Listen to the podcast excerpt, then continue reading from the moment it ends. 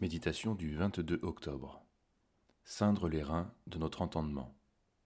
Lire Éphésiens chapitre 5, verset 15 et 1 Pierre chapitre 1, verset 13. Veillez donc avec soin sur votre conduite, non comme des fous, mais comme des sages. Saignez les reins de votre entendement. Malgré la connaissance que nous avons des textes bibliques, ainsi que l'intelligence qui nous est donnée pour les comprendre, le témoignage que nous rendons par notre comportement est souvent manquant. Nous aimons les exhortations vibrantes et touchantes, les chants du ciel nous émeuvent particulièrement, mais quelle est la réalité profonde de nos cœurs au quotidien? Nos vies sont-elles vraiment le reflet de ce que nous avons ressenti?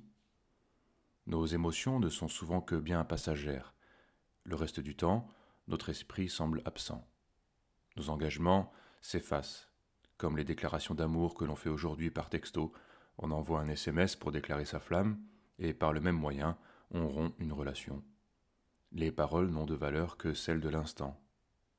Ainsi, nous pouvons nous adresser au Seigneur en prononçant la formule Je te supplie, Seigneur, sans être dans la véritable supplication, ou encore utiliser les termes Je crie à toi plutôt que de vraiment crier au Seigneur. Nos paroles ne sont alors plus en accord avec notre conduite.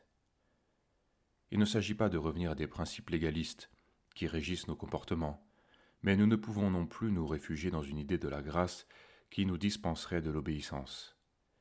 Si nous négligeons de répondre lorsque Dieu nous parle, nous risquons d'être confrontés à son silence, jusqu'à ce que nos cœurs se déchirent vraiment pour dire comme l'apôtre Paul, Misérable que je suis. Romains 7, verset 24. Faut-il en arriver à cette extrémité pour que nous parvenions à mettre en accord nos actes et nos paroles? Saignez les reins de votre entendement. Nous ne pouvons rester passifs et laisser notre vie intérieure à l'abandon. Ainsi, par exemple, au lieu d'écouter une musique qui anesthésie la conscience, nous pouvons écouter des cantiques qui nourrissent notre esprit. Plutôt que de nourrir de la frustration, de l'amertume envers les autres, nous pouvons les bénir et prononcer des paroles de pardon. Nous ne pouvons pas vaincre notre orgueil, mais nous pouvons confesser de notre bouche que tout vient du Seigneur et lui rendre grâce. N'oublions jamais que le Seigneur agit dans la vie de celui qui se laisse façonner par sa pensée.